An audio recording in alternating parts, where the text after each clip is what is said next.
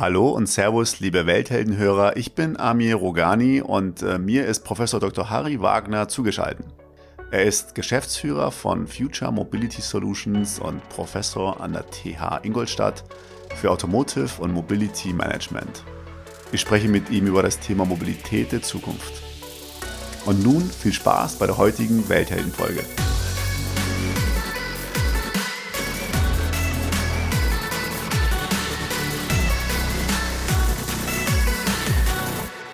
Harry, ich freue mich wirklich sehr, dass du für unseren Podcast Zeit gefunden hast. Hallo, freut mich auch. Herzliche Grüße nach München. Harry, du beschäftigst dich mit, äh, wie ich finde, leidenschaftlich mit den Themen Digitalisierung, hochautomatisiertes Fahren und innovativen Mobilitätskonzepten. Kannst du uns da mal ein Stück weit aus unterschiedlichen Blickwinkeln sagen, wie aus deiner Sicht äh, das Ganze momentan einzuschätzen ist? Ist da eine klare Linie drin? Ist da eine Umsetzungsgeschwindigkeit drin, je nachdem, aus welcher Perspektive du es dir anschaust, politisch, gesellschaftlich, von den Unternehmen her? Also Mobilität ist im Wandel. Ich glaube, das ist äh, unstrittig im Moment. Also in, in Vorlesungen sage ich immer gerne, das, was ihr in, den, in der Telekommunikation in den letzten 20 Jahren erlebt habt an Wandel, das wird wahrscheinlich in der Mobilität die nächsten 20 Jahre sein. Also ich glaube, soweit ist es unstrittig. Ähm, es leben heute auf der Erde sieben Milliarden Menschen, davon 50 Prozent in urbanen Räumen, also in großen Städten. In 2050 werden das neun Milliarden sein und davon werden 65 Prozent in urbanen Städten wohnen. Also wenn man das so sieht, ähm, dann weiß man relativ schnell, da muss sich irgendwas wandeln in Städten. Ähm, sowohl gesellschaftlich als auch technologisch ähm, als auch, ich sage mal, auf der, auf der Angebotsseite.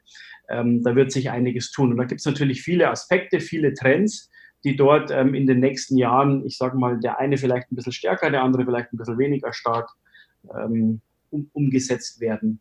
Und erkennst du da einen Pfad drin, wo wir alle gemeinsam in die richtige Richtung ähm, arbeiten, Politik, Wirtschaft, Gesellschaft, oder hast du den Eindruck, dass wir dort was verbessern können? Also ich würde mal sagen, verbessern kann man immer was. Einen eindeutigen Pfad sehe ich insofern eigentlich noch nicht.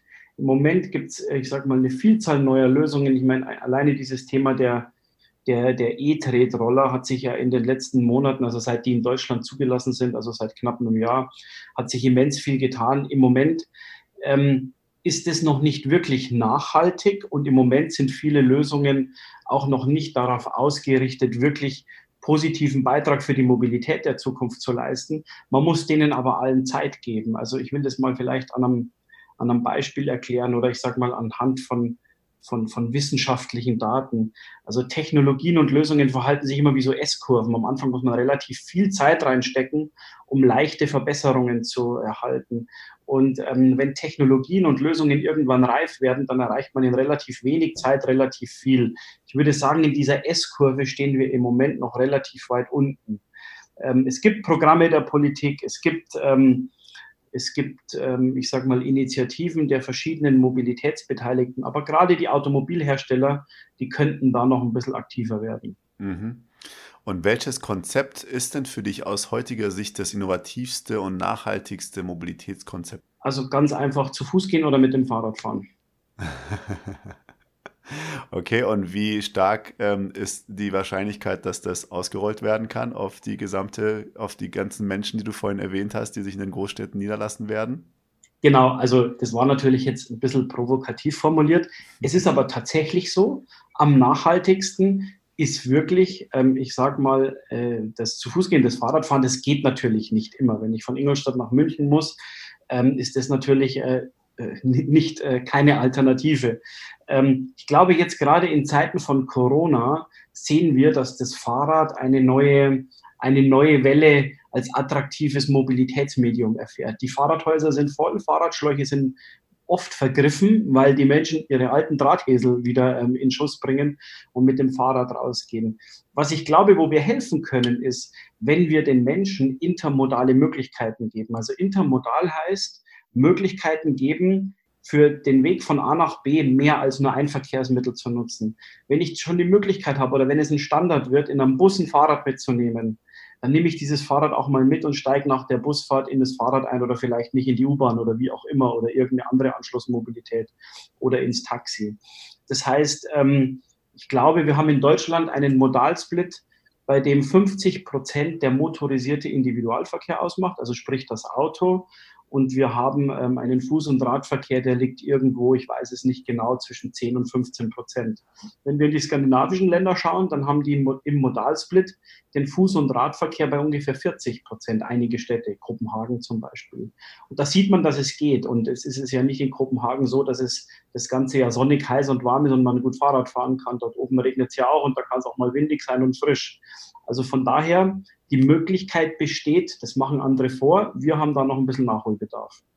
Und was ist für dich der Trigger, der eingesetzt werden muss, damit das gelingt? Ähm, ist es eher auf ähm, einer gesellschaftlichen Ebene oder auf der wirtschaftlichen oder politischen oder auf allen Ebenen, damit in dieser Richtung äh, was passiert? Ich glaube, der Trigger ist, den Menschen zu überzeugen, dass er davon einen Mehrwert hat. Ähm, das ist das A und das O. Lösungen in den Markt rein zu pushen, wie es im Moment bei den E-Trade-Roller ja getan wird. Die überschwemmen ja im Moment die Städte. Kann ein Konzept sein für die Anfangsphase einer neuen Idee, einer neuen Lösung, einer Innovation. Ähm, auf Dauer muss sich dann aber irgendwo ein Verhältnis rausstellen, welche Anzahl ist sinnig und welche wird genutzt. Und genauso ähm, äh, geht uns das in allen Mobilitätslagen. Sprich, wenn ich davon überzeugt bin, wenn ich irgendwo einen Mehrwert sehe, dann tue ich das auch. Ich mache mal ein einfaches Beispiel. Ich bin hier in Ingolstadt und in Ingolstadt ist ein großes Unternehmen, das heißt Audi. Und ähm, in Ingolstadt fahren die Leute überwiegend mit dem Auto zur Audi, müssen oft wirklich sehr weit außerhalb parken und dann noch einen wirklich äh, teilweise relativ langen Fußweg in Kauf nehmen, bis sie an ihrem tatsächlichen Arbeitsplatz sind. Wenn, wenn die Leute jetzt die Möglichkeit bekommen, mit dem Fahrrad ins Werksgelände zu fahren, was heute nicht erlaubt ist, heute müssen die auch ihr Fahrrad am Werkstor abstellen. Wenn sie jetzt aber mit dem Fahrrad bis in den Arbeitsplatz fahren dürften, würden die vielleicht öfter das Fahrrad nehmen.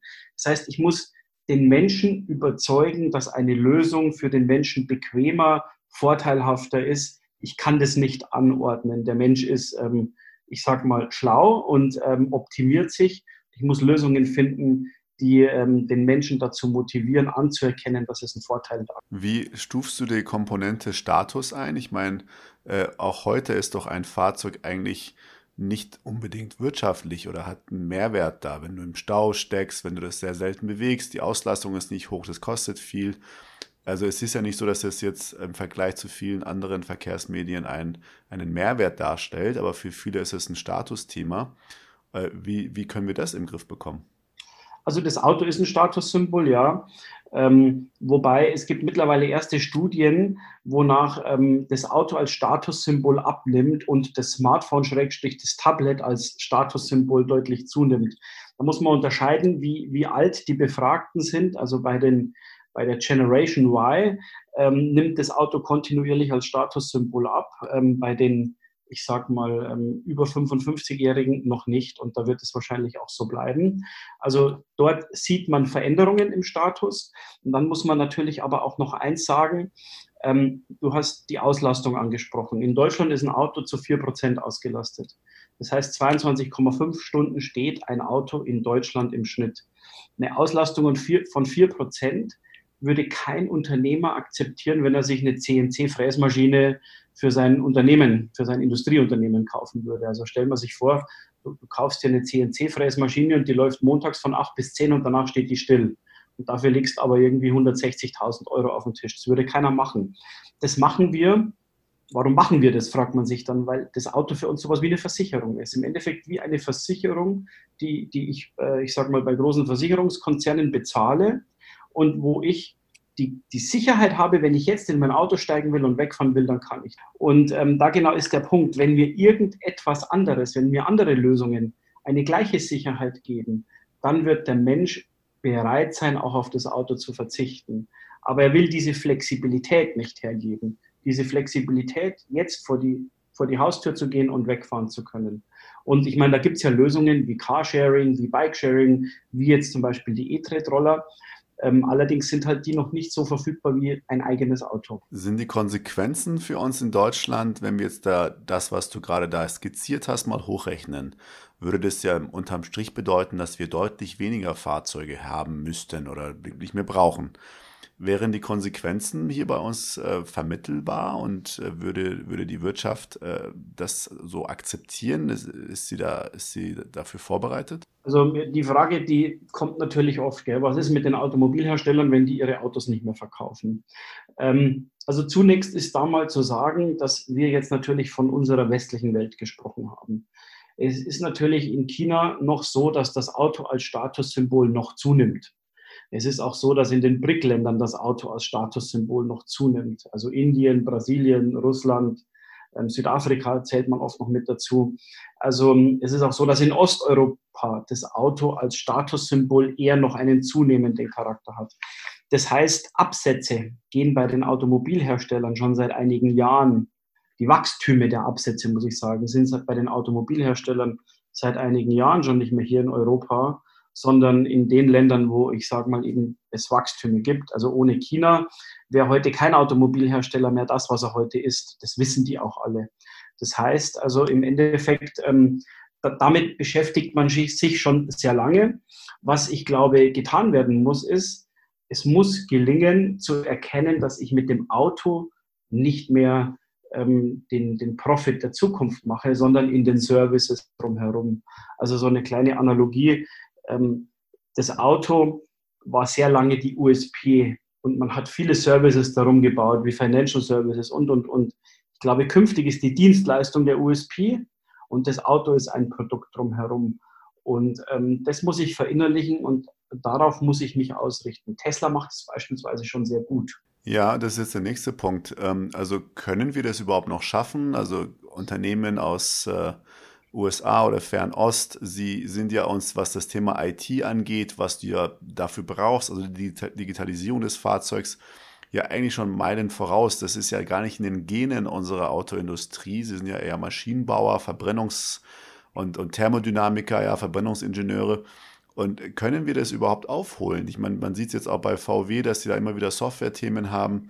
Haben die das, ähm, haben die das Potenzial oder überhaupt die Voraussetzung, um an diesem ganzen Prozess erfolgreich teilhaben zu können? Also ich persönlich glaube, ich kann ja jetzt auch nur glauben, gell? also be beweisen kann ich das nicht, aber ich glaube schon, dass wir mit der deutschen Automobilindustrie die Möglichkeit haben, das aufzuholen, wenn wir das aufholen wollen. Ähm, ich weiß manchmal nicht, ob, ob der Wille schon so wirklich in allen Köpfen verankert ist. Aber wenn der tatsächlich verankert ist und wenn ich auch diesen Mindset in die Unternehmen reinkriege, dass wir, dass ein Unternehmen wie VW kein Maschinenbau oder Automobilhersteller mehr ist, sondern ein Technologieunternehmen, ein Technologie- und Serviceunternehmen. Wenn ich das in, in die Köpfe kriege, dann glaube ich, ist das möglich. Also mir ist nicht Angst vor deutschen Fachkräften, mir ist nicht Angst ähm, vor deutschem Know-how, ähm, mir ist eher Angst vor dem, dem Verpassen des Zuges der sich wandelnden Gesellschaft. Junge Leute von heute, die ticken anders. Die wollen keine perfekte Nullfuge in einer Karosserie mehr, eine perfekt gelötete Nullfuge des Seitenwandrahmens und dem Dach. Das interessiert heute keinen Menschen mehr. Das, das sind ganz andere Themen, die heute interessieren. Und ähm, wenn, wenn, wenn, wenn sie das schaffen, das in, den, in die Köpfe ihrer Mitarbeiter zu kriegen, dann ähm, glaube ich, ist das schon noch machbar. Wie viel Zeit gibst du uns noch? Bis wann müssten wir das geschafft haben, das Mindset zu verändern, damit wir noch aufholen können oder auch überholen können? Ja, das ist ganz schwierig zu sagen. Also es, es ist, ähm, ich sage mal, vielleicht tut da die Krise sogar etwas Positives. Ähm, es ist ganz schwierig, das in Zeit zu benennen. Ich glaube, wir müssen uns auf den Hosenboden setzen. Mit wir meine ich ähm, die deutsche Automobilindustrie und sehr, sehr schnell ähm, wenn nicht bereits schon ähm, das getan wurde, es zu versuchen. Der Herr Dies hat das ja auf LinkedIn vor einigen Monaten schon kommuniziert. Ich glaube, das geht auch nicht von heute auf morgen, aber ich glaube, die Initialzündung, die ist schon geschehen. Jetzt muss man es halt schaffen. Und man darf nicht vergessen, also Volkswagen hat natürlich jetzt Probleme mit der Software und bei dem ID3, den sie jetzt beispielsweise launchen wollen. Ähm, Tesla hat halt schon ein paar Launches, aber der Launch von dem Model 3 von Tesla, der lief alles andere als ähm, richtig. Also von daher ist es nicht so, dass Tesla schon alles kann und wir noch nichts können. Die strugglen schon auch noch. Insofern ist es vollkommen legitim, dass auch VW noch struggelt. Ähm, VW hat aber eine ganz andere Power in der Hinterhand. Wenn die mal einen ID3 bauen und wenn der mal, wenn, wenn der mal verkauft werden kann, dann reden wir da aber gleich über ganz andere Stückzahlen. Also von daher kann ich dir da wirklich kein, kein Zeitfenster nennen. Ich glaube aber, ähm, dass wir eigentlich schon begonnen haben zu versuchen aufzuholen. Ich meine, du hast ja die S-Kurve angesprochen. Und die S-Kurve ist ja auch im Grunde genommen in, dem, in der Geschwindigkeit der Entwicklung ja auch irgendwo abbildbar, in der exponentiellen Entwicklung. Und wenn jetzt andere in, in, der, in der Form schon weiter sind, ob es jetzt KI-basierte Fahrprofile sind, die sie dann in ihren autonomen Algorithmen mit hineinfließen lassen, ob das jetzt die Batterieentwicklung ist und so weiter und so fort, ähm, dann entsteht ja da irgendwann ein unglaublicher Vorsprung, ja, und, und ich, ich, es ist ja dann nicht mehr linear sozusagen. Und das ist halt so der, der, der Punkt, wo ich sage, ist es dann noch irgendwann möglich, die zwei, drei Spitzenplayer vorne ähm, einzuholen, egal mit wie viel Power man da hinterherläuft, die, die sind ja immer weiter weg, ne? Ja, die Frage ist berechtigt, die Bedenken sind berechtigt. Die Frage ist, muss VW global einer der Top 1, Top 2 Spitzenplayer sein? Also vor 10, 15 Jahren stand da ganz oben GM, dann war da Toyota, ähm, dann kam erst VW. Eigentlich erst in den letzten zehn Jahren mit Winterkorn hat VW ja die Devise ausgegeben, wir wollen der weltgrößte und auch erfolgreichste Automobilhersteller werden. Ähm, ich glaube nicht, dass man unbedingt immer an der Position einstehen muss. Aber was ich vielleicht noch ergänzen wollte, weil du sagst, KI-basierte Fahrprofile und, und, und. Es ist nicht mehr ein Unternehmen alleine. Das ist mir total wichtig. Also ähm, das muss auch in die Köpfe der Automobilindustrie dass es nicht mehr nur Competition und Wettbewerb ist, sondern dass es ein Ökosystem sein wird. Und innerhalb dieses Ökosystems braucht es ganz unterschiedliche Unternehmen mit ganz unterschiedlichen Profilen und Skills. Und einen wirklichen Hub für die Zukunft machen wir nur, wenn alle an einem Strang ziehen. Ähm, dieses kaskadische, sequentielle Arbeiten, dieses kompetitive Arbeiten, das ist nicht mehr, ähm, das ist nicht mehr zeitgemäß, weil die Welt technologisch technologisch einfach so komplex geworden ist. Co-Opetition, also die Mischung aus Cooperation und Competition, das ist das, was es braucht. Und da glaube ich, ähm, geht, ähm, geht die deutsche Automobilindustrie noch veralterte Wege. Würdest du denen empfehlen, also wenn du jetzt einmal Firmenchef wärst, ja, würdest du dann mit Google kooperieren und sagen, hier, macht mir alles, was Software angeht? Ich würde es tun. Und würdest dich damit zufrieden geben, dass du irgendwann nur noch der Blechbieger bist? Ich würde versuchen, ich würde es tun, würde aber nicht versuchen, am Schluss nur der Blechbieger zu sein. Ich würde versuchen, ähm, meine Position in einem neuen Portfolio zu finden. Ähm, also es geht nicht darum, nur noch die Karosserie zu bauen und der Blechbieger zu sein. Ähm, es geht aber vielleicht um die Kundenschnittstelle und es geht um einige Services, die einfach Google besser kann, wo ich vielleicht gar nicht unbedingt mit Google ähm, im Wettbewerb treten muss. Aber ich meine, wenn wir uns das Thema dann auf äh, das, was du eingangs gesagt hast, anschauen, wie bei der äh, Mobilfunkbranche, dann da sind ja auch nicht mehr so viele übrig geblieben. Und die, die da sind, sind im Grunde genommen reine Hardwarehersteller. Und das ganze Innenleben und diese ganzen Geschäftsmodelle basieren dann auf Softwareprodukte, wo die ja gar nicht mehr mit involviert sind. Und ähm, darauf könnte dann auch letztendlich dann hinauslaufen, ne? dass da im Grunde genommen die Fahrzeughersteller von heute, die das nicht schaffen, sich zu einem Technologieunternehmen zu wandeln, dann irgendwann äh, die Hardware liefern und alles andere mit, mit ähm, den interessanten Geschäftsmodellen eben bei den Big ähm, IT-Giganten dann sein werden. Ja, wenn es natürlich ausschließlich so läuft, dass man dann nur noch mit Google oder Amazon oder wie auch immer kooperiert. Ich glaube aber schon, dass ein Automobilhersteller die Möglichkeit hat, auch noch tatsächlich eigene Services zu etablieren und ähm, nicht nur das Produkt, sondern auch den Service mit anzubieten. Ich meine, das ganze Thema mit den ähm, autonomen Fahrfunktionen, die ich mir fürs Wochenende zubuchen kann, diese Functions on Demand im Fahrzeug, Sitzheizung nur im Winter oder nur, wenn es mich friert oder wie auch immer. Also es, ich glaube schon, dass es da noch Möglichkeiten gibt. Ähm, ich, ich glaube, Mobilität ist ein, sich habe ich schon eingangs gesagt, ein sich stark wandelnder Markt. Und ich glaube, der Kuchen der Mobilität, der vergrößert sich noch. Insofern müsste eigentlich für jeden da schon was dabei sein. Mhm. Aber ein Punkt ist natürlich ein ganz wichtiger. Wenn ich wenn ich nicht bei den Dienstleistungen dabei bin als Automobilhersteller, wenn ich nicht, ich sage mal, innovative, zukunftsfähige Dienstleistungen habe, ähm, dann, dann laufe ich schlichtweg Gefahr, dass ich meine Autos künftig nicht mehr an den Endkunden verkaufe, sondern nur noch an den, der irgendwelche Flotten betreibt, Carsharing-Flotten beispielsweise. Und dann ist das Geschäftsmodell nicht mehr lukrativ. Das heißt, es muss wichtig sein für die Automobilhersteller, den direkten Kontakt weiterhin zum Endkunden zu haben. Ähm, Flottenbetreiber werden Fahrzeuge mit weit weniger Sonderausstattungen ausstatten, werden Stückzahlen kaufen, bei denen sie deutlich höhere Rabatte kriegen als ein Individuum. Und dann ist das Geschäftsmodell der Automobilproduktion hinfällig. Ähm, und deshalb muss man schauen, dass man, ich sag mal, die, die Schnittstelle zum Endkunden nicht verliert. Aber ist es dann nicht so ein Stück weit Verwischung der Geschäftsmodelle? Das wäre ja so, wie wenn Airbus und Boeing selber auch dann Flugoperator ähm, werden würden, ja?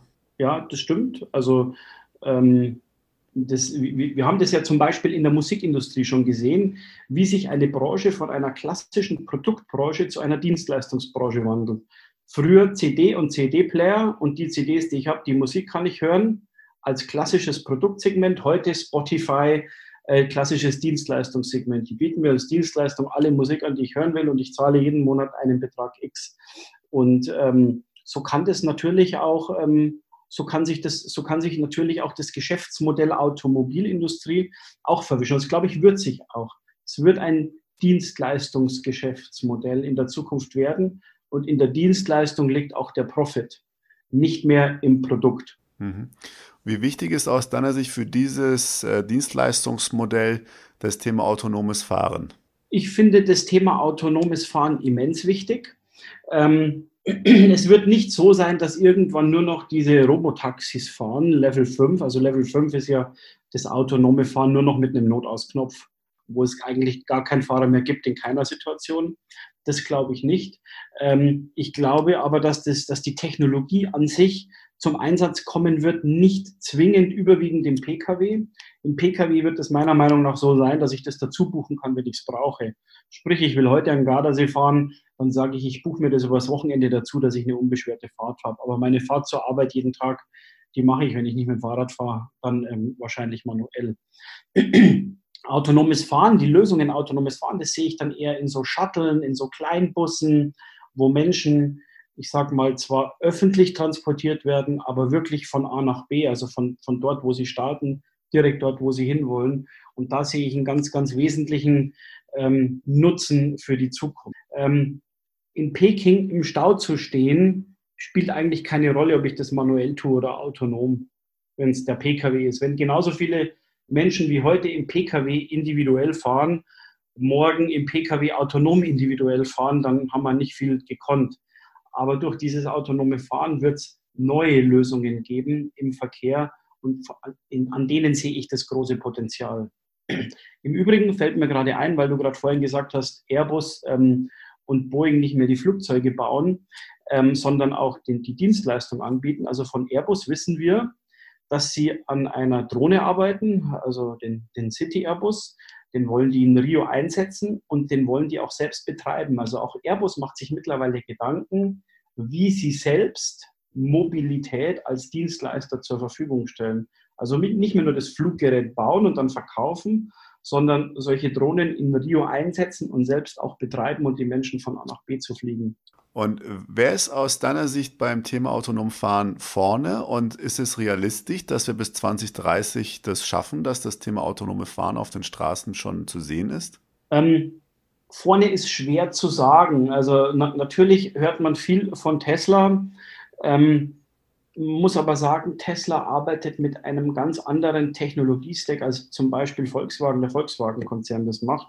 Tesla arbeitet überwiegend mit kamerabasierten Systemen, während wir im deutschen Bereich mit einer Kombination aus Radar, LIDAR, Kamera und auch ähm, äh, und, und einer Kombination aus diesen Technologien arbeiten. Ich glaube, wer wirklich vorne ist, wird sich zeigen, wenn es wirklich mal international gültige Gesetze gibt, was denn autonom wirklich möglich ist und was nicht. Dann kann man das erst beurteilen. Ähm, zur zweiten Frage, wird es 2030 möglich sein? Da sage ich immer, man muss ja sich überlegen, welches Level an Auto, von welchem Level an autonomen Fahren wir sprechen. Also man, man unterscheidet ja die verschiedenen Level. Level 5 ist ein Auto, das hat nur noch einen Notausknopf, das kann ich gar nicht mehr steuern. Das wird sicherlich 2030 nicht fahren.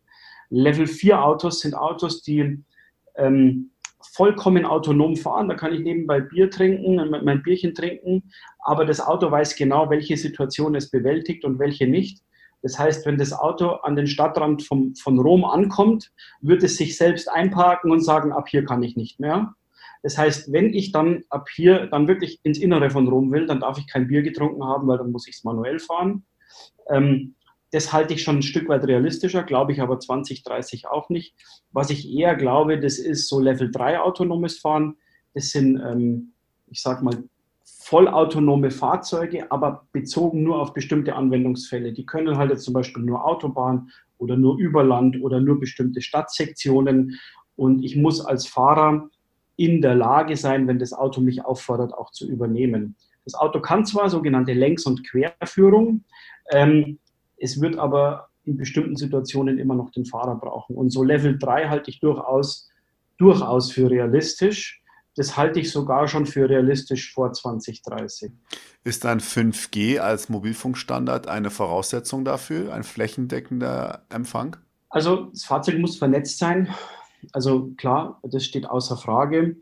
Ich weiß nicht, ob das unbedingt 5G braucht. Ähm, ich glaube, ich sage mal, aber da, ich bin jetzt nicht, ähm, ich sage mal, der Telematics ähm, absolute, äh, ich sage mal, Highflyer.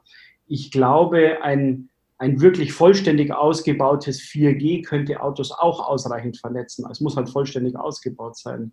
Beziehungsweise dort, wo es nicht ausgebaut ist, fährt das Fahrzeug in eine Parknische und sagt, sorry, ab hier kann ich nicht mehr und ähm, lässt dann irgendjemanden übernehmen.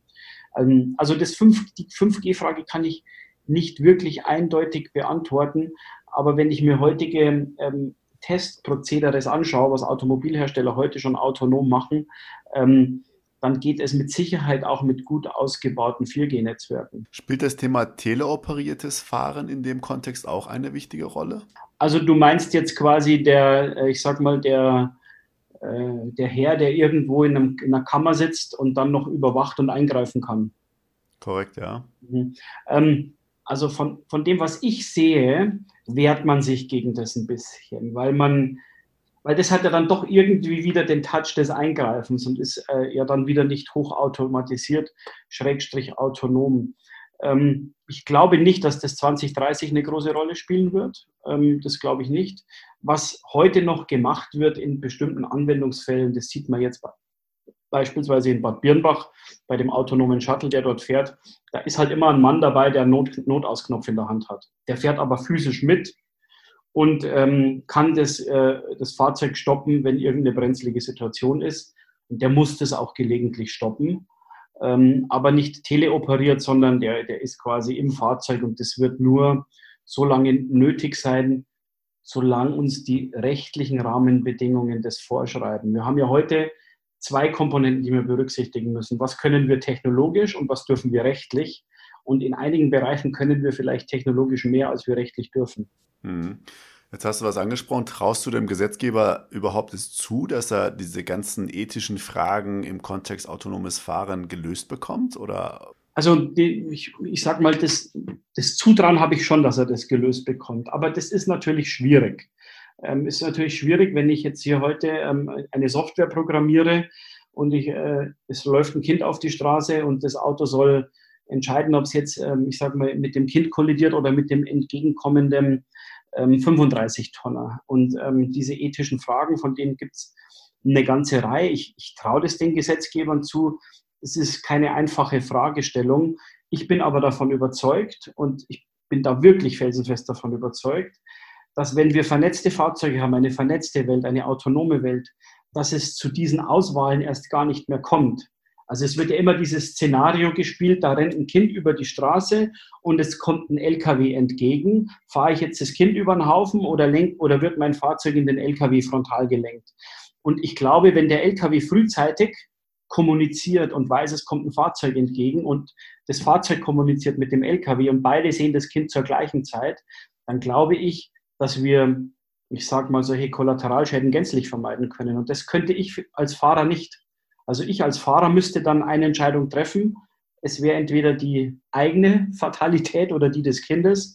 Und ich glaube, dass wenn wir, und deshalb sehe ich auch einen großen Nutzen in dem autonomen Fahren, ähm, dass es zu solchen Situationen hoffentlich dann erst gar nicht mehr kommt und ein Teil von dieser Vision Zero Wahrheit wird. Also die Vision Zero, die Vision der Null Unfalltoten im Straßenverkehr. Welchen Anteil rechnest du dem Luftverkehr zu, also autonome Taxen, die im Luftverkehr fahren? Glaubst du daran, dass sich das auch äh, entwickeln wird? Und wenn ja, bis wann glaubst du, wird es die ersten Personen-Drohnen geben? Also ich glaube das schon. Wir waren ja als THI, also als Hochschule, da in diesem, sind ja in diesem Ingolstadt-Modell ähm, da involviert und haben da mit, mit unterstützt, dieses ähm, Programm zu unterstützen oder dieses Programm zu etablieren für Ingolstadt, für die Stadt Ingolstadt. Ähm, ich glaube, die wird es geben. Ich glaube aber nicht bei uns, äh, bei uns in Deutschland. Man muss sagen, wir haben in Deutschland eine große Stadt, das ist Berlin. Mit 3,8 Millionen Einwohnern ist die international auch noch nicht wirklich wahnsinnig groß. Wenn ich mal das mit Rio, Mexiko-Stadt, Sao Paulo, Tokio vergleiche, dann ist auch Berlin relativ klein. Also sorry an alle Berliner und noch mehr sorry an alle Münchner, Hamburger und Kölner. Aber eine Stadt mit einer Million braucht noch kein Urban Air Mobility. Wir werden einzelne Anwendungsfälle sehen, auch in Deutschland, aber sicherlich nicht im intraurbanen Bereich, sondern wenn überhaupt im interurbanen Bereich. Sprich, ich sage mal beispielsweise vom Ingolstädter Hauptbahnhof zum Münchner Flughafen oder so. Ähm, das wird im Modalsplit, wir haben das mal eine Studie erstellt letztes Jahr, ein Projekt gemacht, das wird in Bayern im Modalsplit weniger als ein Prozent ausmachen. Jetzt in Städten wie ähm, Sao Paulo, und Sao Paulo nehme ich deshalb immer als Beispiel, weil Airbus sich mit Sao Paulo intensiv beschäftigt, das wissen wir. Ähm, in Sao Paulo wird es ähm, anders sein. Also da, da wird es im Modalsplit was ausmachen. Da gibt es keinen gut ausgebauten ÖPNV, da gibt es unheimlich viel Verkehr. Wer selber schon mal dort war, also ich kann berichten, ähm, wenn man eine zwölfstündige Flugreise von München nach Sao Paulo hat und dann noch drei Stunden im Taxi für zehn Kilometer braucht, ähm, dann ist man wirklich müde. Also da hilft auch der Business-Class-Flug vorher nichts. Ähm, von daher, in solchen Städten, glaube ich, wird man das sehen und wird auch kommen. Und jetzt zu deiner Frage, wann das kommt. Ich glaube, das kommt schneller wie das Level 5 Auto, ähm, weil die Luft viel, viel weniger komplex ist als der Straßenverkehr. Dort oben kann Software alles steuern. Da gibt es keinen Fußgänger, keine Ampel, kein Zebrastreifen, keine ballspielenden Kinder. Ähm, in der Luft hat die Software relativ viele Möglichkeiten, ähm, ich sage mal, entsprechend zu agieren. Kennen wir ja aus dem Personenverkehr in der Luft auch schon. Von daher ähm, glaube ich, wird es das geben vor dem Level 5 Auto. Ähm, was heute ein bisschen noch die Herausforderung ist, das sind so Sachen wie, was ist mit den Batterien, wie können die Fluggeräte das technologisch? Also man darf nicht unterschätzen, im Stadtverkehr müssen solche Geräte vertikal äh, starten und landen können. Da gibt es keine Landebahnen. Und dieses Vertical Takeoff and Landing kostet so viel Energie, dass da der limitierende Faktor eher noch Batteriekapazität ist. Mhm. Wenn dich heute die Bundeskanzlerin und der Bundesverkehrsminister anrufen würden und sagen würden, bitte geben Sie uns eine Vision für unseren Autostandort Deutschland, was würdest du denen am Telefon sagen? Aha, auf die Frage habe ich nicht vorbereitet. Ähm, ich soll eine Vision für den Autostandort Deutschland geben. Also äh, das kommt, also ich, ich würde natürlich erstmal versuchen, Zeit und Luft zu gewinnen, um nachdenken zu können. ähm, äh, dann würde ich wahrscheinlich nach dem Zeitrahmen fragen. Also reden wir von den nächsten zehn Jahren oder den nächsten 20 bis 30. Da beide Politiker sind, werden sie natürlich mich nach den nächsten zehn Jahren fragen, weil was danach ist, ist denen total egal. Nein, sie werden nicht nach den nächsten zwölf Monaten fragen, weil da ja, Bundestagswahlen so. sind. Ja, genau. Ja, genau. Also wenn es noch besser für mich läuft, würden Sie wahrscheinlich sagen, die nächsten zwölf Monate. Und dann würde ich sagen, okay, meine Vision für die nächsten zwölf Monate ist, dass sich so viel jetzt erstmal nicht ändern wird dass ich hoffe, dass VW den ID3 auf die Straße bringt, ähm, dass ich äh, hoffe, dass sich die Automobilindustrie von Dieselgate und auch von Corona erholen wird ähm, und dass ich hoffe, dass man genug Zeit verbringt, sich mit seiner Mannschaft und seinen Menschen zu beschäftigen und die, äh, denen versucht zu erklären, dass sich etwas ändern muss. Ähm, wenn Sie mich jetzt tatsächlich nach zehn Jahren fragen würden, ähm, dann würde ich sagen, ähm, wir müssen das Thema Intermodalität stärken. Äh, ich würde sagen, ich, also mit Vision könnte ich ja jetzt sagen, was ich mir wünsche oder was ich glaube, was sein wird. Ich nehme jetzt mal das, was ich mir wünsche. Ich wünsche mir Mobilität, die viel, viel intermodaler ist, wo ich von einer Strecke von A nach B einfach zwei oder drei unterschiedliche Verkehrsmittel nehmen kann. Ich wünsche mir Mobility Hubs, also sprich Hubs, an denen ich ähm, mit dem Bus ankommen kann, mit der Drohne weiterfliegen kann, mit dem Bus ankommen kann, mit dem Fahrrad weiterfahren kann, mit dem Taxi ankommen kann, mit dem Zug weiterfahren kann. Also alles Mögliche, wo Mobilität, ähm, ich sag mal, sich äh, bündelt, wo ich aber auch die Möglichkeit habe zu arbeiten. An Flughäfen kann man das oft heute schon temporären ähm, Workspace mieten, irgendwo reinfliegen, arbeiten, sich mit Leuten treffen, wieder rausfliegen und nicht erst in die Stadt zu müssen. Ähm, das würde ich mir als Vision wünschen. Und dann würde ich als Vision geben, dass wir hoffentlich aus Corona so viel gelernt haben, dass wir viele Wege erst gar nicht bestreiten müssen, weil wir es nämlich auch digital können. Ähm, und das, glaube ich, haben wir alle in den letzten Wochen gelernt, dass die Möglichkeiten, die wir haben, hier jetzt heute mit Zoom, ähm, dass uns diese Möglichkeiten wirklich manche Wege einfach wirklich sparen und wir Mobilität auch vielfach vermeiden können. Also insofern meine Vision, einen Großteil Mobilität vermeiden, die Menschen in der Automobilindustrie einen anderen Mindset bescheren, intermodal reisen und ähm, zu versuchen, ich sage mal, dabei das Thema Nachhaltigkeit in allem, was wir tagtäglich tun und denken und entwickeln, tatsächlich ernst zu nehmen, nicht nur als Marketinginstrument. Vielen Dank. Harry, was ist dein persönlicher Antrieb? Puh, gute Frage. Also ich interessiere mich einfach für dieses Thema. Ich habe einfach, ich habe einfach Interesse. Also wie soll ich sagen, wenn, wenn, wenn dir eine Frau gefällt und du die attraktiv findest, dann ist der persönliche Antrieb, sie irgendwie für dich zu überzeugen, oder? Also dann würdest du dich ja nicht ähm, ins Kämmerchen hocken, sondern würdest du sie vielleicht zum Essen einladen, mit ihr was trinken gehen und so weiter. Ähm, um irgendwie da äh, Nähe aufzubauen. Und äh, so muss ich sagen, mich interessiert dieses Thema einfach. Mich interessiert einfach, wie sich entwickelt, was sich tut, welche Lösungen es gibt, welche Players sind. Es ist einfach wirklich Interesse. Vielen Dank. Also ich werde auf jeden Fall das nächste Mal dich anrufen, wenn ich nochmal ein Date haben sollte, um bei dir ein paar Tipps für die Frauen auch abzuholen. Aber unabhängig davon, lieber Harry, vielen herzlichen Dank für das wertvolle und bereichernde Gespräch mit dir.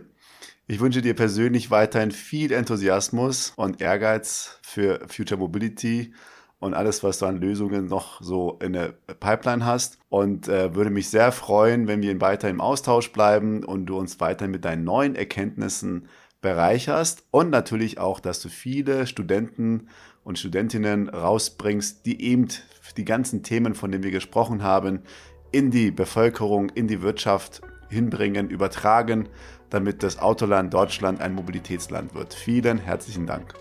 Danke für das Interview, hat mir Spaß gemacht. Ich wünsche auch euch natürlich weiterhin viel Erfolg und vor allem bleibt gesund. Vielen Dank, Harry. In diesem Sinne, ciao. Danke, ciao.